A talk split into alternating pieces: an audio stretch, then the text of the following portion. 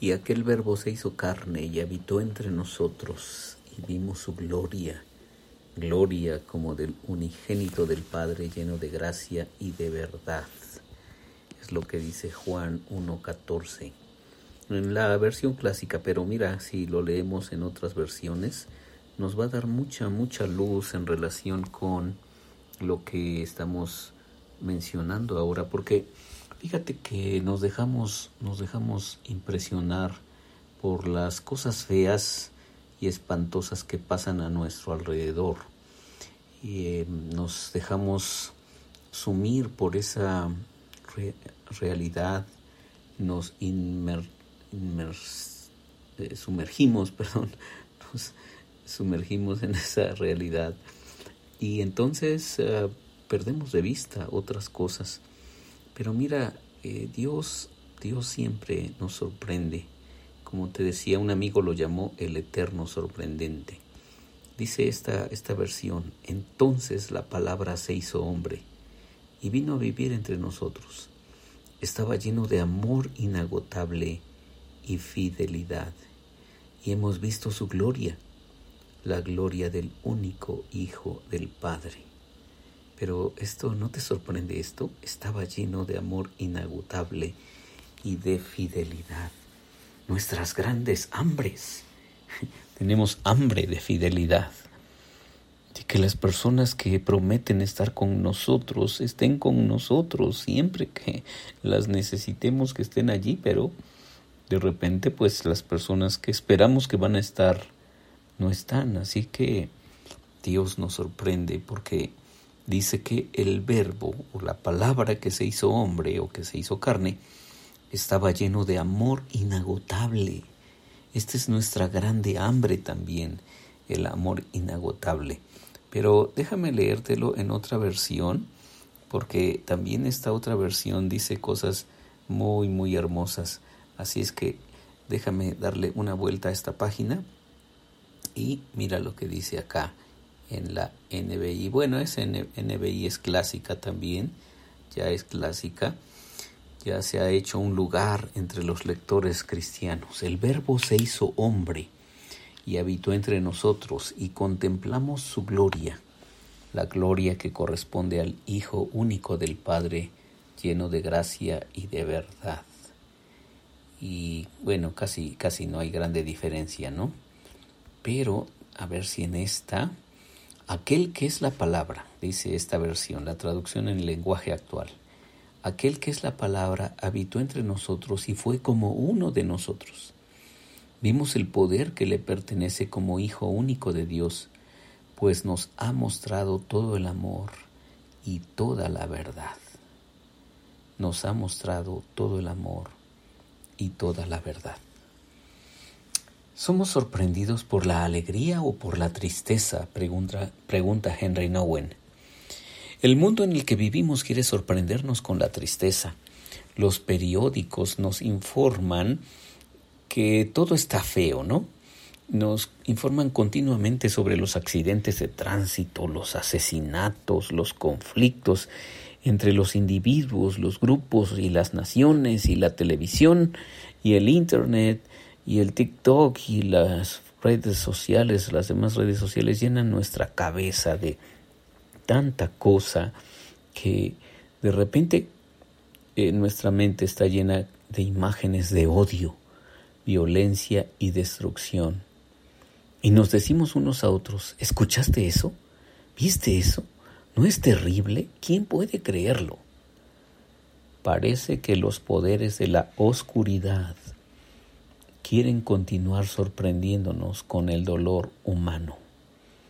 Pero estas sorpresas nos paralizan y nos seducen hacia una existencia eh, en donde nuestra principal preocupación sea la de sobrevivir en medio de un mar de tristezas. Y es que Sí, esa es la mera verdad. Si volteamos a nuestro alrededor, pues lo único que vemos es algo así al, panorama que veía el profeta Habacuc en el año 600 antes de Cristo, ¿no? Al punto que llegó a decir, Señor, ¿hasta cuándo vas a hacer algo, no? ¿Hasta cuándo vas a ocuparte de los eh, malvados, eh, de los opresores? ¿Hasta cuándo vas a hacer algo cuando los fuertes eh, pisotean a los más frágiles? Y entonces, al hacernos pensar que somos sobrevivientes de un barco naufragado, aferrados ansiosamente a un trozo de madera a la deriva, aceptamos poco a poco el rol de víctimas condenadas por las crueles circunstancias de nuestra vida. Sí, llegamos a ese punto, ¿verdad? De sentirnos, de sentirnos las víctimas, porque pues el monstruo que está tan enorme, el monstruo ya no de las siete cabezas, sino de las diez mil cabezas, es tan espantoso y tan feo, híjole, que, que no podemos más que simplemente agachar la cabeza y, como dice aquí Henry Nowen, aceptar poco a poco el rol de víctimas condenadas por las crueles circunstancias en nuestras vidas. El gran desafío de la fe es sorprendernos por la alegría. Y luego narra aquí algo, pues que pareciera bastante simple. Dice, recuerdo estar sentado a la mesa con unos amigos discutiendo la depresión económica del país. ¿Cuántas veces hemos hecho eso tú y yo, verdad? Nos citamos con alguien, estamos ahí en un restaurante tomando café y entonces pues empezamos a decir, oh no, este presidente es un inepto, estos políticos son unos tontos, este país está yendo al caño, ¿no? Este, pues también hemos participado de esos diálogos cuando vemos la realidad que nos rodea. Y entonces dice aquí, no, dice, tirábamos una y otra vez estadísticas que nos convencían cada vez más que las cosas solo podrían empeorar. Luego, de pronto, el hijo de cuatro años de mis amigos abrió la puerta, corrió hasta su padre y le llevó un pequeño gato y le dijo, mira, ¿no es hermoso?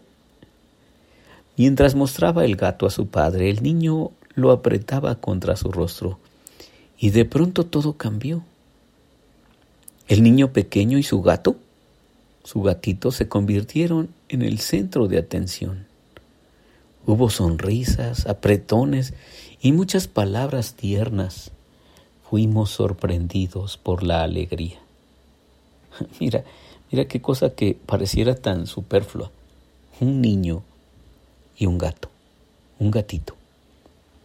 Pero ese, ese evento hace que, que las personas enfoquen su atención en otra parte de la realidad.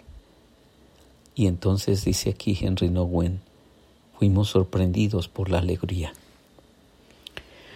Dios se convirtió en un niño pequeño en medio de un mundo violento. Tú puedes ver las series de los romanos del siglo I, era un mundo bastante violento.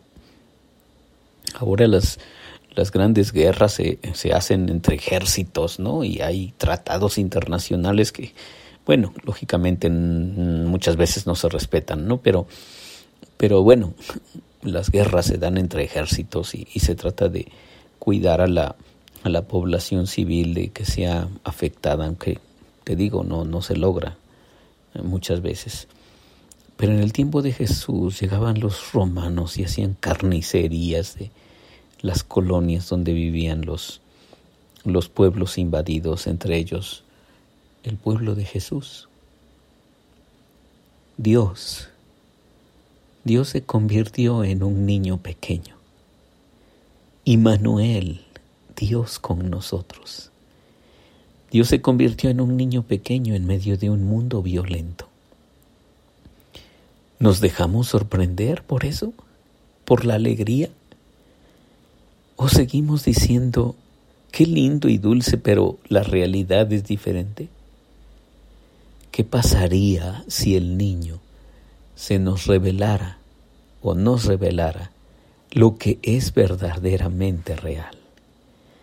¿Qué pasaría si centráramos nuestra atención en ese niño allá en Belén, el niño Dios, Dios hecho un bebé, frágil, necesitado de, de sus padres, impotente, pero es Dios, Dios hecho hombre, que viene a su mundo para entregarse totalmente y para amarnos como hemos leído en el texto de la Biblia, amarnos profundamente. Soy Víctor Hugo Juárez y espero que este devocional sea de mucha bendición para ti. Dios te bendiga.